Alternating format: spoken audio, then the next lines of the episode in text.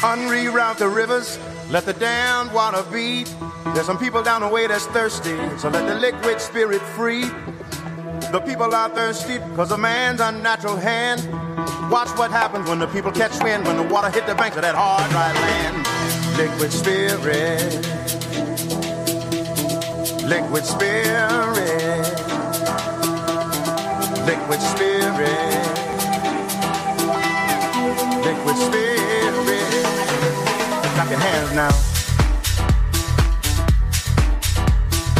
Bonjour à tous et bonjour à toutes, ravi de vous retrouver. Olivier Sokolski en votre compagnie pour un mythe de boss, un nouveau numéro, une nouvelle saison, ai-je envie de dire, accompagné de mon compère et néanmoins ami Serge Bézère. Bonjour Serge. Bonjour Olivier, quelle joie et bonheur et plaisir de vous retrouver à l'antenne. On n'a pas des mines resplendissantes hein, tous les deux quand Si, même. moi hein. je trouve que j'ai Ouais. plutôt bonne mine, je suis en vacances, je suis bien, Ouais, je sais pas, je relax, encore un peu. euh, il, il- il va falloir en reprendre en tous les cas en ce qui me, en ce qui me concerne. Vous allez bien? Tout se passe bien? Très bien, tout va bien, la vie est belle et euh, on reprend cette année une nouvelle saison, super excité, boosté à mort et en super bonne santé. Et en, en bonne compagnie aujourd'hui. Et puis le- Laurent Poznantec, bien entendu, qui, qui fait partie de l'équipe, qui sera présent euh, tout au long de, de la saison On pour ne euh, l'oublie pas. qui, qui, qui, qui est bien sûr qui fait partie de l'équipe. Alors nos invités aujourd'hui, on va commencer par vérifier si les, les micros sont ouverts pour pas se planter comme d'habitude. Alors on va commencer par euh, par les dames. Alizé Alexandre, bonjour. Bonjour. Merci d'avoir accepté l'invitation de Avec Mythe de Boss. Merci de m'avoir invité. Mais c'est bien sympathique de vous avoir. Vous avez une petite voix, alors on va essayer de. ok, de- on va parler plus fort. Voilà, c'est Et plus magnifique. près du micro. C'est magnifique. Alors vous, votre société, elle s'appelle comment? Votre marque, elle s'appelle? Euh, Natural Nutly. Et c'est? Donc c'est une marque de pâtes d'amandes et pâtes de cacahuètes que j'ai créée il y a deux ans. On revient vers vous Ouais. un petit peu plus tard. On va présenter votre voisin qui lui s'appelle Wim Verskuren. Bonjour Wim. Tout à fait, bonjour, bonjour tout le monde. On est content de vous avoir. Voilà, merci, merci pour l'invitation. Mais c'est tr- mais c'est très bien de commencer avec. euh, mais vous aussi, c'est. euh, Qu'est-ce que vous faites, vous, Wim? Donc nous, notre, notre société s'appelle Rutaïbaga, donc euh, c'est le nom d'un légume.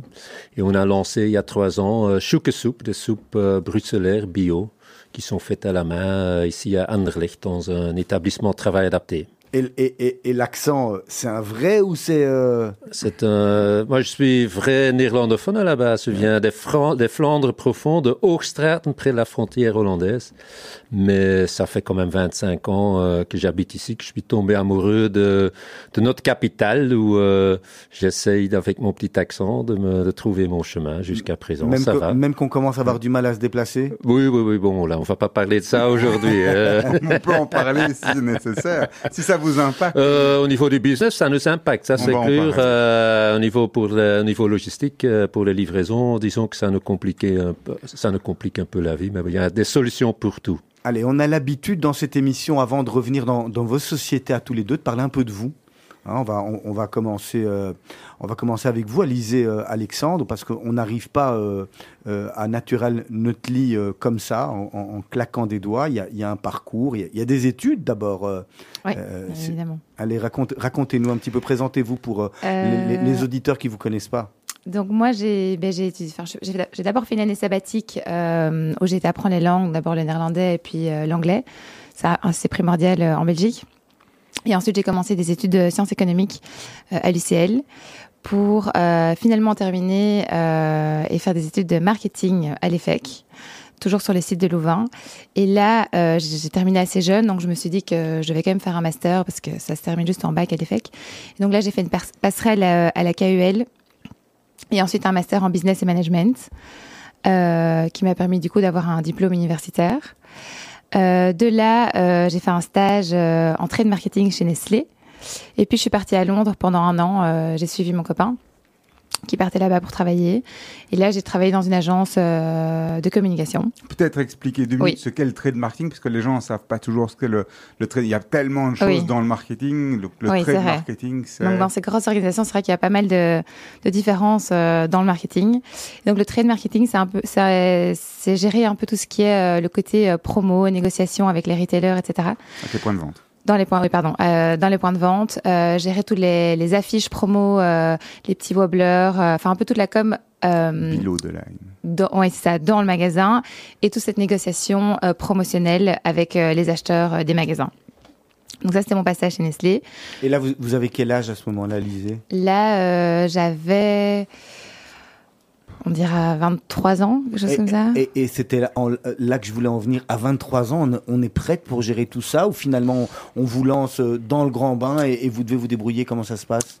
Ben, j'étais stagiaire, donc c'était pas encore euh, un poste avec énormément de responsabilités. Après, clairement, euh, de plus en plus aujourd'hui, euh, beaucoup de managers ont des stagiaires, donc euh, on commence à donner beaucoup de responsabilités aux stagiaires, vu qu'on veut aussi un peu moins engager euh, des gros profils. Donc oui, on a des responsabilités, on nous lance dans dans le grand bain, mais on était, enfin, on est bien épaulés et euh, on a des managers qui sont là pour nous apprendre. Et là, vous restez combien de temps? Là, je reste euh, six mois. C'était un stage d'insertion professionnelle. Donc, c'était après les études, donc c'était pas dans le cadre des études. Donc, ça s'appelle comme ça euh, en Belgique. Puis- Parce qu'il faut en fait en- encore être assuré et quand on n'est plus aux études, on n'est plus vraiment assuré à ce niveau-là. Mais donc, sous le statut de stage d'insertion professionnelle, on peut faire un stage euh, rémunéré, très faiblement, mais euh, rémunéré. C'est- formateur quand on va travailler dans ces grosses boîtes euh, comme, comme Nestlé euh, euh, par rapport, qui finalement, vous allez vous retrouver après avec le, non pas le même genre de produit, mais en tous les cas, les mêmes accès, les mêmes envies d'aller vendre. Vous avez appris là-bas, vous, vous avez retenu quelque chose et vous avez trouvé des, des portes pour entrer avec Naturel Nutly dans, dans, dans les grandes surfaces? Euh, oui, c'est super formateur. Euh, clairement, mais du coup, j'avais un peu une idée quand même de de la difficulté des négociations euh, avec les acheteurs parce que moi quand j'étais chez Nestlé euh, je, négociais pas du tout directement parce que c'était pas du tout mon rôle. Euh, mais clairement je voyais par contre le retour des des catégories managers ou key accounts qui partaient en égo avec les supermarchés et qui revenaient avec des têtes jusque par terre ou un gros mal de tête parce que c'est pas évident et ça, ça montrait déjà en fait l'envers du décor de ce que j'allais vivre plus tard et ce que je vis aujourd'hui. Mais je ne savais pas du tout que j'allais faire ça quand j'étais chez Nestlé Donc c'est bien tombé. donc c'est bien tombé. Donc vous allez chez Nestlé, vous restez six mois. Ouais. Et puis je suis partie à Londres euh, pendant un an où je travaillais dans une agence marketing euh, où là on faisait vraiment la com euh, de gros acteurs du style L'Oréal et d'autres boîtes de ce, de ce, de ce style-là où c'était vraiment le début de tout ce qui est marketing sur Instagram avec les influenceurs. Donc on gérait beaucoup de campagnes avec les influenceurs, mais j'aimais pas trop ce côté d'être côté agence. Euh, et puis la vie à Londres, euh, j'ai beaucoup aimé, mais je préfère Londres pour un city trip que pour euh, que pour y vivre. Donc moi j'ai décidé de, de rentrer à Bruxelles parce que je voyais pas ma carrière se développer. Je trouvais que là-bas il fallait vivre difficilement, alors qu'à Bruxelles on a quand même un confort de vie assez particulier. Donc je comprenais pas trop pourquoi je me tuais à être à Londres alors que en fait Bruxelles on a tout et on a aussi nos familles assez proches. Et donc vous avez repris le train dans l'autre sens. Donc moi j'ai pris le train dans l'autre sens euh, et mon, mon copain qui est mon mari maintenant est resté là-bas. Euh, il est encore resté un an et demi parce que pour lui, pour sa carrière, c'était euh, c'était indispensable. Et moi je suis rentrée, j'ai directement commencé justement euh, chez L'Oréal, donc un gros acteur euh, aussi euh, avec tout ce qui est euh, supermarché, etc. Et là je suis restée euh, un peu plus d'un an. Euh, où là j'étais product manager pour euh, Vichy, qui est une marque de cosmétiques euh, dans les pharmacies. Donc là, c'est aussi, euh, enfin, vous l'imaginez, mais une très très bonne école. Euh, donc là, j'avais vraiment un contrat, un CDI, etc. C'était pas, c'était plus stagiaire. Euh, c'est une école, c'est très dur, mais c'est c'est une excellente école. Et je ne regretterai jamais mon passage là-bas, mais je, je suis ravie de- de la- d'avoir quitté aussi. C'est- c'est- c'est- comment, entreprise. comment on prend la décision de, de partir d'une boîte comme L'Oréal Parce que là, vous êtes quand même L'Oréal dans vraiment ce qui est une, une énorme boîte mondiale, où j'imagine qu'il y a moyen d'évoluer convenablement. Ouais. À, un- à un moment, il faut pouvoir se dire, bon, ok, j'imagine que vous n'avez pas fait le tour à votre âge, mais Non. je veux, je veux voler de mes propres ailes, c'est ça que vous vous dites? Mais ça faisait déjà depuis très longtemps que je voulais de me voler de mes propres ailes, mais euh, voilà, mes parents étaient derrière moi à me dire euh, non, non, non, on va prendre de l'expérience euh, dans les grandes boîtes. Euh, ce que j'ai fait, et puis c'est vrai qu'après quelques mois, enfin, j'aimais beaucoup L'Oréal, mais euh, vers la fin, j'ai eu un petit différent avec euh, mon ma manager, et donc on va dire que c'était plutôt d'un commun d'accord euh, que je suis partie. Et Donc, la porte a été un peu forcée, exactement. La porte a été un peu forcée, mais intérieurement aussi, voilà, moi je regardais déjà ailleurs. Enfin, c'était un peu un. Enfin, les choses sont bien tombées, et c'était en fait un mal pour un mieux. On dit souvent, enfin moi c'est un peu mon, allez ma petite phrase euh, quand je me réveille le matin, c'est qu'il y a toujours une solution, il y a toujours, c'est toujours un mal pour un mieux. Et donc voilà, et puis donc j'ai quitté L'Oréal en mai euh, 2019. Et j'ai commencé à bosser sur Natural Nutly en septembre 2019 pour euh, lancer juste avant le Covid, euh, en mars 2020. Euh, enfin non, j'ai lancé un magasin en juin 2020, mais la société été créée en mars 2020. Allez, on va se retourner juste à côté chez Wim Verskuren le même exercice. On va vous demander de, de vous présenter, de, de, nous expliquer en qui. En fait, c'est très simple. J'ai un, un, degré en, en, en, économie, un master en économie, mais ça fait déjà très longtemps parce que j'ai quand même quelques années en plus que ma voisine. Mm. Et après, j'ai pendant 20 ans, j'ai travaillé dans le monde, premièrement des spiritueux, et après dans le monde brassicole. Donc j'ai travaillé pour euh, un grand groupe de, dans la distribution de spiritueux. Donc premièrement en Belgique, après j'ai démarré aussi j'ai une carrière euh, à, à l'étranger. Après j'ai commencé à travailler pour les pères trappistes chimais et l'autre côté du pays. Et le groupe spiritueux, on peut savoir qui c'était Ah oui, c'était euh, à la base, ça s'appelait Rémi Bols et c'est devenu euh, Maximum. Donc on avait notamment Champagne et Piperazzi qu'on a racheté un certainement Absolute Vodka, les Suédois, très intéressant, mais un certainement il y a une consolidation de tous les groupes. Et euh, moi j'avais un rôle à l'international, j'étais revenu en Belgique, je travaillais encore à l'étranger, mais j'avais plus mes défis euh, au niveau intellectuel, je trouvais plus ce que je voulais. Donc j'ai quitté la société euh, et là j'ai trouvé un, poste comme à la base comme responsable marketing. Après j'ai repris la responsabilité au niveau de l'export pour les, pères trappistes Chimay, qui est quand même une plus belle marque euh, au niveau brassicole en Belgique, où je suis resté 4-5 ans et après j'ai encore travaillé comme conseiller pour plusieurs euh, brasseries taille moyenne où j'avais pris l'habitude de prendre les enfants des propriétaires sous mes ailes. Donc c'était quelque chose de, de, très intéressant. Et finalement, à un certain moment, comme conseiller, euh, ce qui se passe quand même, c'est que on peut avoir les meilleures idées, donner les meilleurs conseils, mais si le propriétaire dit, et c'est lui qui a quand même euh, l'argent, les moyens, les budgets, qui dit bon, Wim, ton discours et ton analyse c'est top, mais on va quand même faire euh, ma façon. Euh, je me suis dit, bon, euh, c'est une vocation relativement, parce que bon, je, je vais faire mes, mes, 50 ans. Donc, au niveau de l'entrepreneuriat, euh, j'aurais dû faire ça euh, il y a 20 ans, à mon avis. J'ai toujours travaillé comme, comme indépendant, donc travailler pour des, des, grandes structures des petites structures, ça n'a rien changé au niveau de mon mon, mon, ma motivation, mais finalement, j'ai rencontré Angelo, mon associé. Lui, il est cuistot. Il faisait déjà des, des super soupes et, et sauces. Lui, il est italien, sicilien. Il m'avait déjà demandé à quelques reprises, est-ce que ça t'intéresse pas pour euh, te rejoindre à moi pour commercialiser euh, euh, ces produits? J'ai dit, écoute, je veux bien, mais à une, une condition qu'on va y injecter un peu de rock and roll. Et d'où est né le nom Chouk et on essaie un peu de, de, de secouer la catégorie avec aujourd'hui. Il y a plein de petites jeunes marques et, et, parce que nous, bien évidemment, on s'est lié. Nous, nous, nous avons des produits bio. Euh, donc on s'est lié, on a lié notre sort et ça, ça nous pose d'ailleurs problème aujourd'hui, mais on a lié notre sort euh, à l'univers bio où vraiment la, la, les Belges, il faut savoir que les Belges sont parmi les, les consommateurs les plus importants dans le monde entier au niveau de la soupe. Donc, sur le numéro 3, 4, c'est 25, 30 litres par, par euh, Belge par an. C'est énorme. Si, si la température va continuer à se réchauffer. Ouais, justement, mais euh, je viens l'expliquer. Je fais toujours une petite dépression la première semaine quand il com commence à faire beau en Belgique. Euh, je fais une petite dé dépression. Et l'année dernière, on a une année exceptionnelle au niveau de vente. C'était notre deuxième année parce qu'il a fait mauvais pendant pendant pendant tout l'été, pendant toute l'année. Et si ça fait trois quatre mois euh, que heureusement qu'on a qu'on a les soupes froides froides, dont la, la soupe euh, de, de, Brigitte, ne sont pas des gazpacho, donc ce sont des soupes froides. Des gazpacho, c'est du cru. Mm -hmm. Et comme nous, on travaille des contenants verts parce qu'on nous, nous, travaillons des contenants consignés, euh, on peut malheureusement pas, on peut pas travailler des gazpacho par les gazpacho. Euh, il faut les traiter afin de prolonger la, la, la, la durée de vie. Donc, euh, mais on a des soupes froides, on a une betterave gingembre, on a un petit pois euh, avec la fenouil et, euh, et, un peu de menthe. Donc, euh, et je vais être très honnête, c'est aussi un sujet très intéressant au niveau des marketing, qu'il y a beaucoup de gens, beaucoup de consommateurs en fait qui confondent euh, euh soupe froide et gazpacho.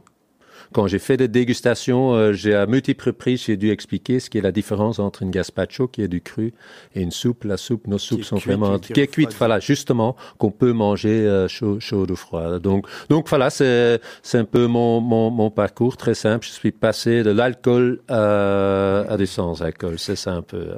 Et alors, tous les deux, vous avez cette particularité de travailler sur le, le good food, le slow food, le, le côté healthy. Euh, c'est une tendance de fond aujourd'hui. C'était une évidence pour vous de se lancer là-dedans? Euh, oui, moi, c'était vraiment euh, l'idée de promouvoir quelque chose qui est bon pour la santé. Euh, au contraire de oui, moi, je me suis pas battue justement sur ce côté bio. parce que c'était pas mon c'était pas mon dada numéro un que je voulais vraiment pour lequel je voulais me battre il y a deux ans j'avais plus envie de me battre sur vraiment ce côté naturalité et santé et promouvoir en fait ces produits qui sont bons pour la santé euh, à des gens en fait qui n'ont justement euh, pas trop les moyens d'aller en magasin bio et qui vont dans du dans des supermarchés euh, normaux parce que en soi dans les magasins bio l'offre était déjà aussi assez complète donc c'était moi c'était vraiment mon cheval de bataille n'était pas de me battre sur le bio mais plus sur le côté euh, santé et naturalité Et alors, vous êtes venu avec deux produits, c'est ça? Un produit Oui. qui est lié, un produit qui est beurre de cacahuète? Non, je suis venue avec. euh, tout d'abord, c'était un beurre d'amande et il y avait trois goûts euh, qui ont été lancés au départ. Donc, c'était un beurre d'amande euh, classique, euh, un beurre d'amande avec de la noix de coco et un beurre d'amande avec des noisettes. C'était trois goûts qui ont été lancés en exclusivité pour Deleuze pendant un an. Et en fait, c'était vraiment ça que je voulais aussi, c'était que je me disais, ok, je me lance seulement si, je signe avec un, une marque de supermarché. Je voulais pas. Donc ouais, c'est sympa parce qu'on est vraiment euh, Ouais. différents, oui, mais moi, c'est que moi, je voulais pas. euh, je me disais que j'avais 28 ans, que j'avais envie de gagner ma vie directement, et donc euh, je voulais pas euh, me lancer si je signais pas directement avec un supermarché, parce que euh, clairement euh, le le côté bio, petit magasin bio, etc., c'est complètement euh, une autre dimension.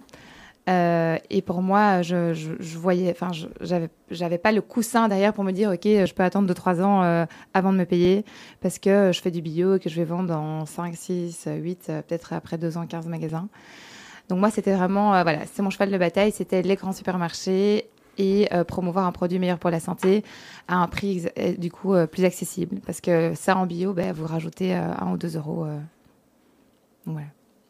Je vous propose tous les deux de marquer une première pause musicale. Vous savez qu'on on vous a demandé de réfléchir euh, à, à des choix musicaux. Wim, vous permettez, on commence. euh, Bien sûr, bien sûr. la- euh, ladies first. ah oui, hein. bien évidemment. ouais. Voilà. Alors, vous nous expliquez ce que c'est et pourquoi? Euh, alors moi j'ai choisi la chanson euh, Follow the Sun euh, parce qu'en fait c'est une chanson que je mets euh, tant euh, quand euh, j'ai une grande journée ou quand je suis en vacances. C'est vraiment une chanson qui me fait rêver et euh, qui me permet de m'évader et voilà c'est une chanson qui me fait du bien. Allez, on va se retrouver dans quelques minutes. C'est Mythe de Boss, Radio Judaïka, et on est reparti pour une nouvelle saison avec nos invités Alizé Alexandre et Wim Verskuren.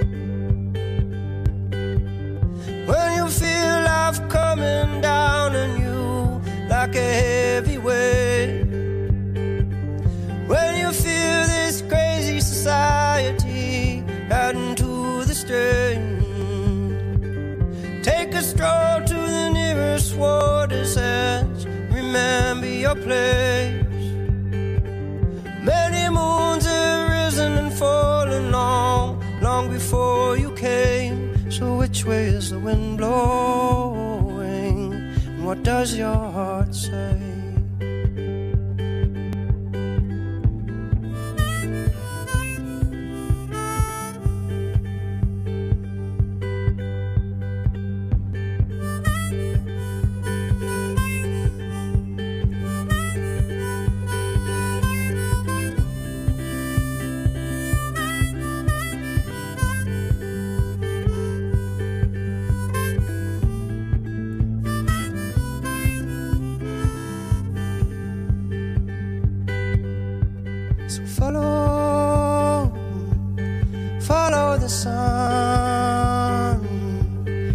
Which way the wind blows when this day is done. Meet the Boss avec Olivier Sokolski et Serge Bézère. Voilà, on va attaquer la deuxième partie de l'émission. Vous nous retrouvez également sur le site de Radio Judaïka, www.radiojudaïka.be. Et si vous avez euh, un, un smartphone, hein, ce que je ne doute pas, euh, Android ou, ou euh, éventuellement Apple, ben, vous pouvez télécharger la nouvelle application de Radio Judaïka qui est formidable.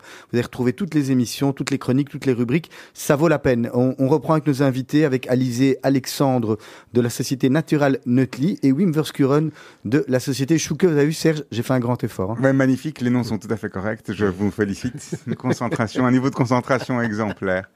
Alors, en plus, il y en a deux cette fois-ci. C'est merveilleux. Euh, donc, avant l'interruption, on, on, discutait. Alizé nous expliquait euh, son approche, l'approche de Natural Nutley, qui était d'aller vers les réseaux de distribution un peu plus institutionnels, des grosses euh, enseignes. On va revenir là-dessus dans quelques minutes. Wim, peut-être de votre côté, vous avez fait le, le pari opposé, Oui.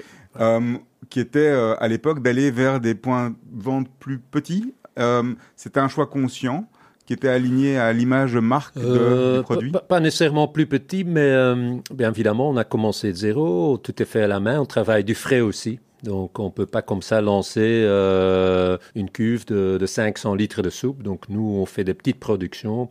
Donc, tout va suivre. hein. Donc, on a commencé tout petit. On a trouvé l'ETA, l'atelier protégé, hein, qu'on appelle aussi, à Anderlecht, avec lequel on a commencé à, à travailler, qu'on a commencé à construire. Et, et tout s'est fait euh, de façon un peu organique.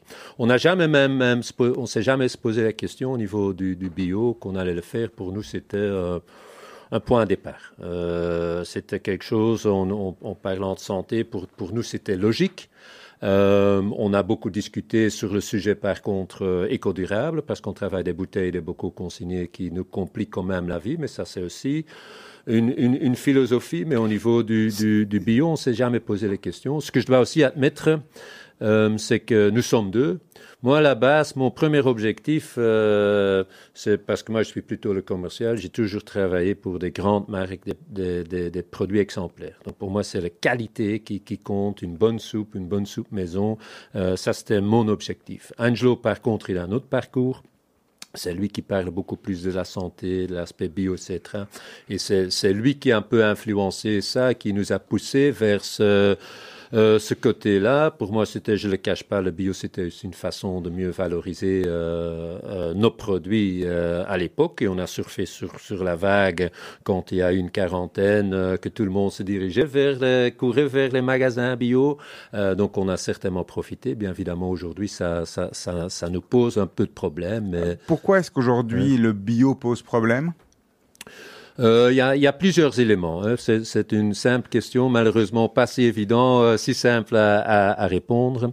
Euh, premièrement, on sait que aujourd'hui que les gens disent d'office, voilà, bio c'est cher. Et c'est pas nécessairement, c'est pas toujours le cas, mais, on sait que les gens ils regardent même plus les prix euh, quand dans une, grande surface. donc nous sommes aujourd'hui que distribués dans les magasins bio. On avait euh, l'année dernière, on avait euh, entre 120 et 150 euh, points de vente. C'est pas si mauvais que ça, mais les gens là, ils savent que voilà, Ça, ce c'est sont des, unique- des produits Uniquement en Belgique Oh, uniquement en Belgique, uniquement en Belgique aujourd'hui.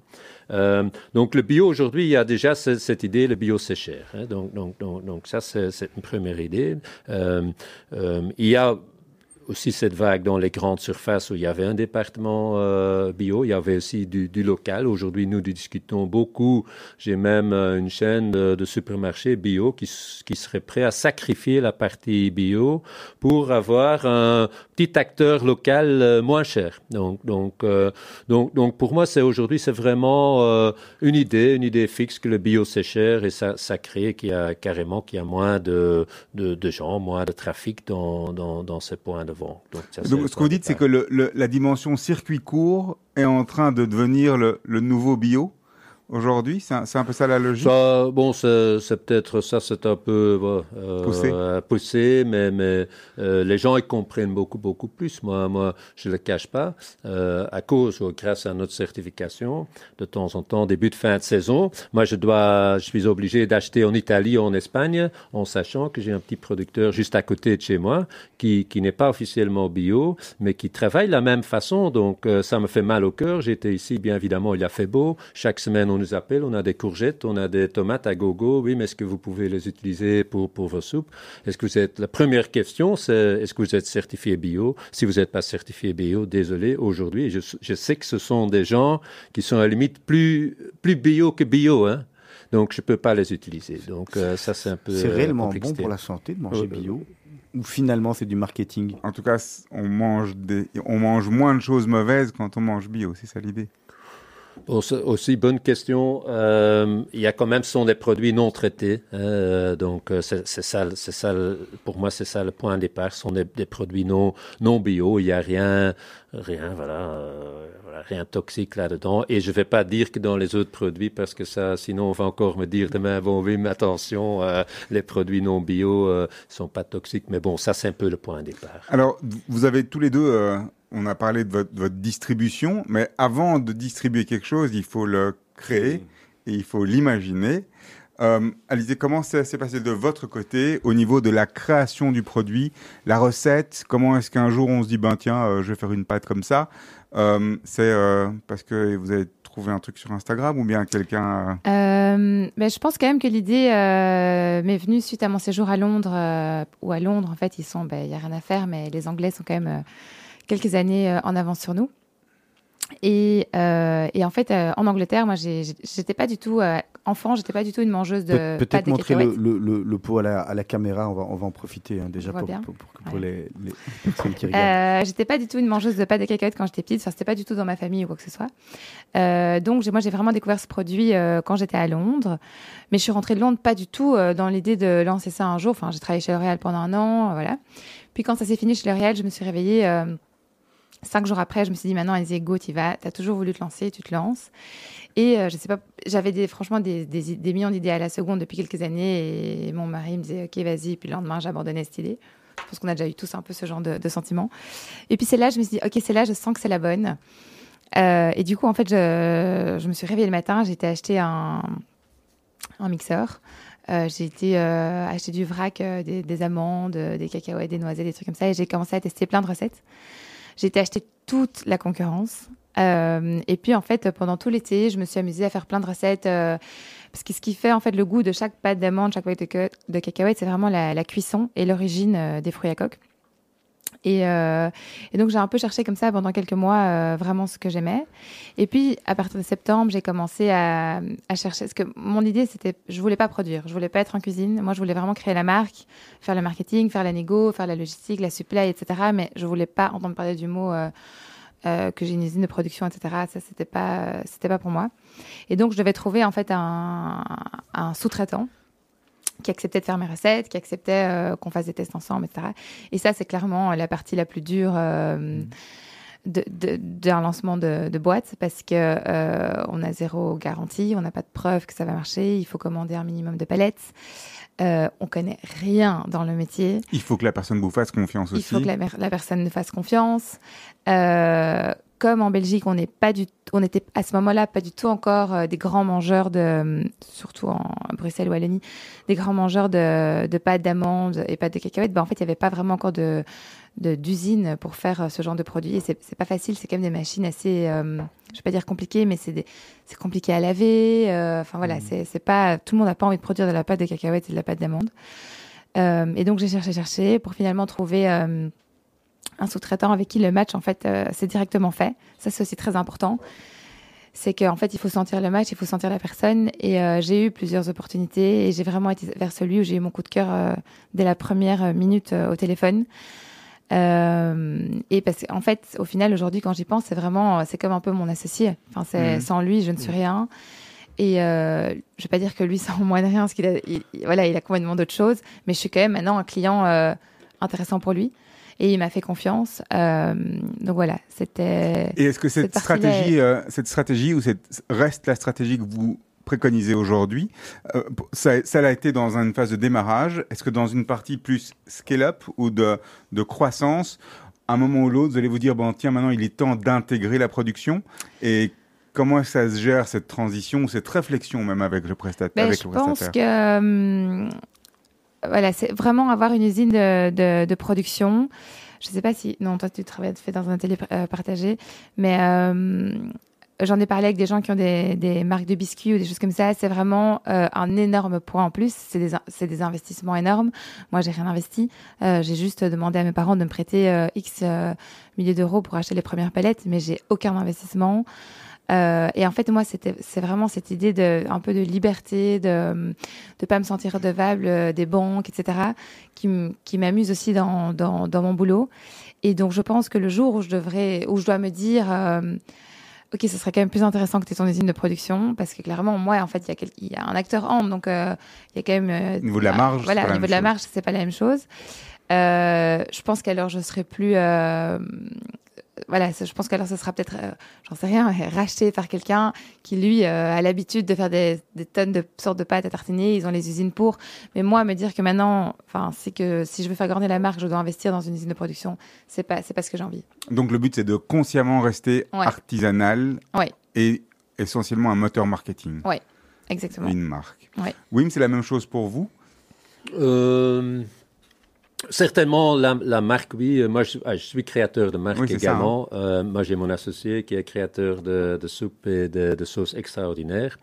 Euh, donc, dans des circonstances normales, j'aurais dit oui, on va vers une, des propres facilités, un propre site de production. Aujourd'hui, on, on vit avec tellement d'incertitudes que c'est plus du tout d'actualité. C'est d'ailleurs grâce aussi, on a une stratégie d'externalisation. C'est grâce à ça qu'on existe encore aujourd'hui. hein. Euh, On a été à l'arrêt pendant six ou huit semaines, euh, pendant une, une- une première quarantaine. On- ça faisait aussi quatre, quatre mois qu'on était sur le marché. Tout d'un coup, il n'y a pas encore de momentum. On décide d'arrêter pour de multiples raisons. Euh, maintenant, pareil, euh, donc euh, il y a cinq, six mois, fin l'année dernière, j'aurais dit oui, on va créer notre propre site de production et on va faire des investissements. Aujourd'hui, j'ai complètement abandonné cette piste. Ça peut aller très très très vite à l'instant et ce sont des circonstances exceptionnelles qui demandent des décisions aussi euh, très rapides. très- Au niveau des produits, vous êtes en Ouais. phase d'expansion par rapport Ouais. au nombre de SKU, au nombre Ouais. d'articles que vous avez. On Moi, de maintenant. produits euh, oui, donc, donc aujourd'hui, j'essaye de, à, à nos clients exi- euh, euh, existants, on essaye d'offrir euh, plus de choix. hein. Donc, on, euh, le but, c'est de rajouter une gamme de bouillons qu'on nous demande déjà depuis long- très longtemps, mais où j'ai un peu fait l'inverse. J'ai trouvé quelqu'un qui fait déjà des super bouillons et qui va les faire pour nous. Euh, donc, euh, c'est plutôt dans cet esprit-là qu'on essaye d'agrandir euh, l'offre et la gamme et de- d'essayer de, couvrir plusieurs euh, catégories dans le même frigo parce qu'on a déjà pas mal de mètres au niveau linéaire dans un frigo et les places sont chères, de plus en plus chères dans les frigos aujourd'hui avec ce qu'on vit. Donc, sinon, je vais cannibaliser mes, mes propres, mes propres produits. Je ne vais pas augmenter mon chiffre d'affaires ou mes volumes. Je vais juste les repartir sur beaucoup plus de nombre de, produits SKU. Alors, dans cette logique d'externalisation, aussi bien que ce soit pour l'un ou pour l'autre, il y a une dimension qui est très importante, c'est vos coûts. Aujourd'hui, on est dans une logique d'hyperinflation euh, à tous les niveaux. On en, on en parle tout le temps, de tous les côtés. On a l'impression que tous les jours, tout est 10% plus cher. Euh, vous le sentez et comment vous arrivez à le répercuter ou qu'est-ce que ça, comment est-ce que ça impacte aujourd'hui vos vies? Parce que même si c'est pas vous qui payez vos factures d'électricité au niveau des, euh, des machines, ben quelque part vous êtes impacté par la chose, j'imagine. Euh, ben, pour le moment, euh, moi, je suis encore sous un contrat parce que quand, comment ça fonctionne ici avec les, les amandes et les cacahuètes, etc., c'est, des récoltes et donc on signe des, en fait, des gros contrats pour X tonnes. Et donc, le temps de consommer tonnes, le prix est le même. Donc, moi, je suis encore sous un contrat où j'avais signé, euh, heureusement, euh, assez beaucoup. Donc, pour le moment, j'ai pas encore eu ce- cette grosse élévation de prix euh, chez mon. euh, chez, chez mon fournisseur. Vous les revendre Enfin, chez alors mon producteur. Vous pouvez acheter et revendre. Non. Mais, mais après, voilà, clairement, c'est des coûts. Moi, l'idée, quand j'ai lancé ma marque, c'était vraiment de démocratiser ce genre de produit. Donc, j'ai dû le lancer quand même, euh, je vais pas dire euh, cher, mais c'était quand même euh, encore cher. Euh, et donc, aujourd'hui, j'ai pas envie d'augmenter mes prix. J'ai justement envie d'essayer de surfer sur cette vague où toutes les marques augmentent leurs prix parce que, alors que parfois, il n'y a pas tellement de raisons, mis à part l'électricité, mais quand c'était le début de la crise avec l'Ukraine, tout le monde inventait des trucs, tout le monde augmentait. Et voilà, moi, j'ai pas eu spécialement besoin parce que, pourtant, enfin, j'étais pas visée par ça directement, alors qu'énormément de marques l'ont fait. Donc, moi, je me suis dit, OK, c'est cool, je peux rester sur mon prix, moi, et les autres augmentent. Et donc, j'arrive à démocratiser, en fait, de plus en plus ce genre de produit. Ça veut dire quoi démocratiser on parle, on parle de quel prix pour le, le, le pot Bon, de- pour pot du beurre de cacahuète, c'est assez abordable. Pour du beurre de cacahuète, c'est euh, c'est assez abordable. Euh, et c'est pour ça d'ailleurs que vous recevez des cacahuètes euh, dans un café, dans l'avion, etc. C'est c'est pas un, c'est Un pas une noix très chère, c'est pas un produit cher. C'est combien, euh, combien d'euros pour euh, Euh, pour un pot comme ça, euh, c'est 3,70 euros. ok, ouais. C'est 350 grammes. Et pour le crunchy, donc ça c'est le crunchy, par contre c'est 4,60 euros, c'est un peu plus cher. Mais par contre pour des pâtes d'amandes, ce que j'avais lancé au début, c'est beaucoup plus cher, c'est complètement notre budget, les amandes sont beaucoup plus chères, vous recevrez jamais des amandes gratuitement dans un bar. Euh, et donc là on parlait, euh, c'était euh, en moyenne 6,50 euros pour un pot de 225 grammes, donc c'est beaucoup plus cher. Donc c'est vraiment des produits chers en fait. Donc l'idée était vraiment de les dé- démocratiser. Donc tout ça pour dire que euh, je n'ai pas augmenté mes prix pour le moment. Euh, et j'espère pouvoir rester euh, sur les prix que j'ai parce que oui, c'était ça que je voulais dire, pardon. C'est qu'en fait, comme j'augmente énormément mes quantités pour le moment, on en mange de plus en plus. j'ai des, j'ai des, j'ai, j'ai- j'ai signé avec plusieurs chaînes de, de supermarchés, donc en fait, je grandis. Du coup, j'arrive à garder, euh, j'arrive à, à diminuer mes coûts et donc à garder mon, mon prix euh, de base. Alors oui, même question pour vous. Peut-être nous parler des prix de vente. Si vous voulez aussi montrer Non, les, produits que, que, je vous pose avez. euh, toujours euh, la question, je trouve ça très factuel. Donc nous, nous sommes aujourd'hui un litre de soupe. euh, vous allez les trouver autour de 8 euros le litre dans, dans des magasins bio spécialisés. On a une gamme de sauces tomatées. Ça va entre euh, 5 euros pour un bocal, c'est deux portions, 410 grammes, jusque euh, 8, 9, 10 euros. Je, je- je vais revenir sur la soupe là, Oui. euh, si vous voulez la, la reprendre en main, parce que pour la remontrer à, à- aux personnes qui vont regarder sur les réseaux sociaux, il y a un visage qui nous est familier, que nous on Voilà. connaît bien ici à, à Radio Judaïka. Vous nous expliquez Voilà, c'est une soupe de Brigitte. Brigitte, euh, elle nous a... Brigitte qui, qui Euh, officie à la radio, euh, voilà, qui a encore voilà, une, que- chronique chez nous dans, dans la matinale et qui, et qui était à, à- à ma place pendant, pendant des années avec une super émission qui est maintenant chez nos confrères de LN24. Voilà. Alors expliquez-nous. Donc nous, on était, pour l'anecdote, donc on était allé, c'était Angelo, mon associé, qui est allé présenter nos sauces euh, sur antenne chez elle. Et euh, à la fin de cette émission, elle, parce qu'elle euh, voilà, elle adore des soupes, elle a demandé à Angelo, Angelo, qu'est-ce qui sera votre prochaine recette Et Angelo, en avec une boutade, a dit ça sera la vôtre, euh, Brigitte, et c'est comme ça que ça s'est fait. Donc euh, euh, après, ces deux-là sont mis ensemble. Elle a donné sa recette. Angelo l'a un peu retravaillé pour en faire euh, quelque chose euh, travaillable sur, sur des grandes quantités. Et c'est comme ça qu'on a sorti cette soupe. C'est une soupe euh, froide et chaude, donc c'est vraiment idéal pour pour ce moment-ci. Donc à nouveau, c'est pas un gazpacho, c'est pas du cru, c'est vraiment une soupe cuite avec et nous notre spécialité, c'est 50-60% légumes. Mais juste pour quand même revenir parce que je trouve que c'est un sujet très intéressant. Donc nous on venait de monter, augmenter notre tarif euh, début de l'année janvier 5% parce qu'on était obligé de le faire. Mais on savait pas encore ce qui allait nous, nous arriver. Après depuis, on est certainement entre euh, notre prix de revient a augmenté de 15 à 20%, mais nous travaillons des produits de luxe, hein, j'ose le dire, les prix que nous travaillons. Donc aujourd'hui, il n'y a plus aucune possibilité de notre, notre côté encore d'augmenter nos, nos, nos, nos- nos prix vente consommateurs. On sait qu'il y aura encore des augmentations. Euh, L'établissement Travail Adapté a déjà annoncé, écoute les gars, désolé, mais nous, on sera encore obligé de monter 3-4%. Donc tout ce qu'on fait aujourd'hui, c'est... euh, c'est un peu encaissé et, et on a complètement changé la stratégie aujourd'hui. C'est que euh, on va d'ici fin d'année. Le but c'est d'ouvrir des bars à soupe, des chouque-bars, euh, où il y a la rentabilité. Tant qu'on va pas vivre à nouveau, bien évidemment, une espèce de quarantaine, Le mais on maîtrise beau- beaucoup plus euh, tous les éléments, c'est-à-dire que euh, aujourd'hui, imaginons que je, je vends une portion de soupe dans mon chouque-bar à 5 euros. Demain, mes prix de revient augmentent de quelques pourcents. Je peux augmenter, La marge mon- euh, je peux, voilà, je peux augmenter de 50 cents un bol de soupe.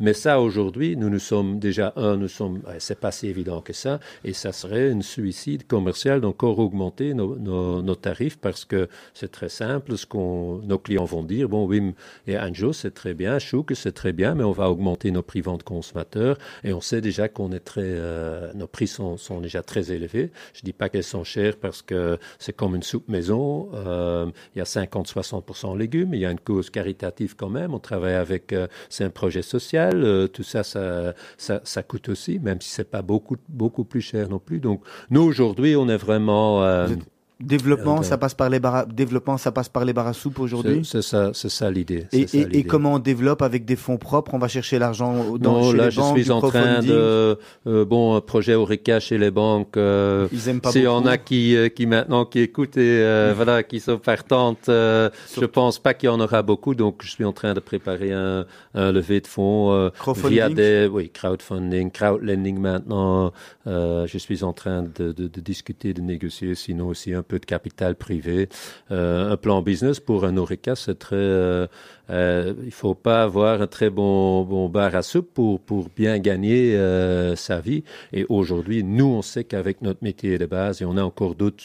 attention, on a encore, par exemple, un petit département catering qui aujourd'hui que nous sauve la vie, avec lesquels on peut se permettre de payer un petit salaire, parce que ça, c'est clair. Pour rejoindre un peu la stratégie, est-ce qu'on va vers euh, les grandes enseignes tout au début pour arriver à des grands volumes ou plutôt travailler comme Chouk avec des petits, petits volumes au début. Première année, on s'est octroyé aucun salaire du tout. L'année dernière, on s'est octroyé plus ou moins le salaire minimum en Belgique. On connaît ce- ces montants. Avec l'idée, voilà, l'année 3, on pourra quand même s'octroyer un, beaucoup, beaucoup, beaucoup- un peu plus. Prendre chacun aujourd'hui, on se- 50, on se- 50 000 euros par mois. oui, bon, il faut quand même, euh, voilà, avec la marge, avec le montant qu'on gagne, c'est le genre de calcul qu'il faut pas faire trop souvent non plus, parce qu'on arrête immédiatement. hein. Si je vous dis combien on gagne par unité, vous allez immédiatement dire, écoute, euh, les gars, Chouk, c'est très sympa, mais euh, donc, donc ça c'est. Donc aujourd'hui, non, le, le but c'est vraiment fin d'année. Il faut un ou deux bars, bars à soupe à Bruxelles pour commencer. Alisez-vous au niveau financier, on en est où Euh, Vous êtes en ligne par rapport à vos objectifs? Bon, Tout se passe euh, comme vous aviez imaginé Vous avez pu rembourser le prêt de vos parents? Euh, Oui. Euh, donc oui, moi je me suis payée euh, du coup, ben, en fait euh, directement euh, le premier mois. Euh, un salaire convenable, bon, euh, voilà, euh, pas, je me suis pas payée du tout un salaire énorme, mais un salaire complètement convenable pour vivre Il vaut aussi 60 000 Correctement. euros. Et oui, j'ai pu rembourser, j'ai pu rembourser par an. Après, Euh, parfois, je leur demande clairement euh, de, de- en fait, de me faire des avances temporaires, comme on dit en comptabilité, pour pas devoir euh, justement demander aux banques de me prêter. Parce qu'en fait, ce qui est très difficile dans, dans ce métier, enfin dans cash ce monde, c'est le cash. Parce que le producteur, il me demande de payer, il veut bien me livrer, mais si je le paye. Et par contre, le, le supermarché, il paye euh, entre 30 et 90 jours euh, après la livraison. Donc vous êtes banquière finalement. Donc voilà, je fais des transferts d'argent. Euh, donc ça, c'est la grosse difficulté dans ce genre de, de business. Est-ce Ouais. que vous attendiez à ça aussi bien l'un et l'autre? Parce qu'en étant dans des grands groupes, souvent on voit pas le côté financier. Non, on voit pas le côté s- on se financier. rend pas compte de ce qui se passe euh, et puis a- on a l'impression d'avoir une espèce de, de fonds illimité Ouais. au niveau de la banque. Euh, Est-ce que vous, vous étiez conscient de ça avant de commencer? Et dans quelle mesure ça impacte aujourd'hui vos vies au quotidien? Euh, ben, je pense que oui, mais t'es plus conscient que moi. Ouais. Euh, moi, j'étais consciente, enfin, ça s'apprend vite. Voilà, on apprend que euh, X paye à 30 jours, l'autre paye à 90 jours. euh, c'est un fait. De toute façon, il y a, y y toujours moyen de sortir. Aujourd'hui, il y a énormément de. euh, allez, il y a, ouais, y a, des, y a des, des boîtes qui payent la, la facture à l'avance, etc. Mais c'est oui, c'est quelque chose qu'on apprend avant de commencer. Enfin, on le sait. Mais clairement, on n'en a pas la notion quand on est dans des gros, boîtes, dans des gros groupes où, de toute façon, là. Euh, tout investissement marketing, on peut investir. C'est c'est clairement pas les mêmes discussions. Aujourd'hui, on, euh, on discute de chaque budget. euro les- est important sur le compte en banque parce qu'il n'y a pas de cash. Euh, alors que dans des grosses boîtes, c'est pas du tout, c'est pas du tout le même cas. Donc oui, là, jusqu'ici, fin d'année, je, voilà, c'était comme je le pensais, comme je m'étais imaginé. euh, donc bien évidemment, il faut un peu tenir, euh, il faut, faut bien vérifier le cash flow, il faut, faut mieux suivre que, parce que bien évidemment, il n'y a pas non plus des, des centaines de milliers d'euros sur, sur nos comptes. Nous, on a aussi tout auto-investi euh, à la base. Mais, mais ce qui se passe maintenant, bon, c'est voilà, bien évidemment euh, personne. Je dis pas que personne pouvait s'imaginer. Il y a certainement des gens qui vont le dire, on le savait, mais Alors, avec moins d'argent ou avec moins de moyens, en tout cas, avec des moyens plus raisonnables de, de start-up, on dit généralement que, bien, on a de la chance de pouvoir lancer Tout des choses fait, parce qu'on peut aller aujourd'hui euh, externaliser au niveau de la Oui. production et surtout au niveau de la com et du marketing, travailler avec les réseaux sociaux ou essayer de travailler en direct. Là aussi, souvent, on a l'impression que ça coûte rien, que c'est très facile, et puis on se rend compte que, en définitive, ça coûte quand même assez cher, le marketing digital et le- la présence sur les, sur les réseaux. Quelle est votre expérience à vous en la matière? Ben, franchement, euh, le marketing digital, c'est aujourd'hui, c'est impayable. Euh, on peut gérer sa page euh, Instagram euh, soi-même, mais mais si on veut, enfin, si on veut se battre à côté d'autres acteurs. Enfin, aujourd'hui, tout, tout est Avoir lié. présence, Google, Facebook, etc., Instagram, et euh, tous les algorithmes sont compliqués à comprendre. Et il faut vraiment avoir énormément de casquettes différentes pour, euh, pour s'en sortir. Et donc oui, la communication c'est cher et aujourd'hui dans des petites boîtes où justement il faut il y, y a des problèmes de cash, euh, ben, c'est dur de se dire euh, je vais lâcher euh, 50 000 euros pour euh, avoir cinq panneaux dans les rues euh, pour que peut-être quelqu'un voit euh, voilà voit le produit. Donc, Donc, on est créatif? Donc on est créatif, mais euh, aujourd'hui le problème c'est que sur Instagram ça suffit plus parce que euh, il y a ces, ce que je disais ces trucs d'algorithme où en fait on a beau être créatif, enfin avoir une présence ou enfin que quelqu'un voit le, le- le contenu est devenu très difficile. À part si on est des gros comptes avec euh, 150, euh, 200 000 euh, followers. Et encore à l'époque, on pouvait payer, enfin, on pouvait donner des produits à des influenceuses ou, euh, et elles postaient gratuitement. Aujourd'hui, enfin, tout, tout maintenant est, tout s'est développé, tout est monétisé. Euh, ils demandent 50 000 euros pour un poste. Euh, et voilà, d'ailleurs, il y a énormément d'émissions aussi à ce sujet aujourd'hui. c'est ça qu'il fallait faire, influenceuse. Oui, enfin, je sais pas si, Non. je sais pas si j'ai envie de faire ça, mais euh, chacun son truc. Mais oui, Ouais. voilà, la communication aujourd'hui, c'est c'est vraiment quelque chose de, de difficile et on a envie. Enfin, moi, je, je travaille avec des freelances, mais ça coûte cher aussi. Oui, donc, euh, Wim, deux mots sur la communication et après on passe Oui, aux bon, questions, je pense aux que questions la- très rapides. Deux petits mots. hein. Euh, la créativité, bon, euh, euh, on est obligé de le faire, donc euh, moi j'utilise les mêmes choses. Là, C'est d'ailleurs le projet avec Brigitte, c'est un projet de communication à la base. On fait des séries limitées, on cherche du contenu pour justement aller voir des influencers, influenceuses, pour aller voir la presse, parce qu'aujourd'hui il suffit plus de dire j'ai encore une nouvelle soupe. Donc euh, euh, moi je, euh, bon là à ce niveau on s'en sort bien. Je, je, je vois beaucoup de jeunes aussi aujourd'hui. La communication est devenue euh, vraiment, on suit euh, des jeunes entrepreneurs et entrepreneuses qui en fait, qui montrent toute leur vie, qui, qui montrent pas seulement qu'ils sont en train de vendre ou en, en train de produire, qui, qui donnent accès à toute leur vie. Et moi, je suis pas de cette génération et euh, moi, je le peux pas. On peut pas vous voir sortir le soir. Non, ça, non, ça doit non, rester non, a- discret. Oui. Il y a quand même Ni- de la douche, voilà. ni le soir. Et ça, je trouve ça intéressant parce que pour ces gens-là, ça coûte rien du tout. Et, euh, et ils sont prêts à pas sacrifier toute, toute leur, toute leur vie privée. J'ai beaucoup de respect pour, mais sont, sont des grands concurrents. Moi, j'ai, voilà. euh, Mais voilà, moi, ça, pas. euh, je- J'ai pas envie de me lancer là-dedans. Allez, les amis, on va attaquer les questions de la fin. Vous posez des questions rapides. Vous répondez rapidement en alternance, l'un après l'autre. Si vous n'avez pas, vous dites je passe. C'est pas très important. C'est quoi la chose la plus folle que vous ayez fait dans votre vie? Je commence avec vous, Alizé. Euh, lancer Natural Nutly. Et pour vous, Wim? Ouh là, j'en ai fait un paquet. Allez, dites-nous- un truc, euh, quand- c'est très difficile. que vos enfants dire. peuvent pas écouter.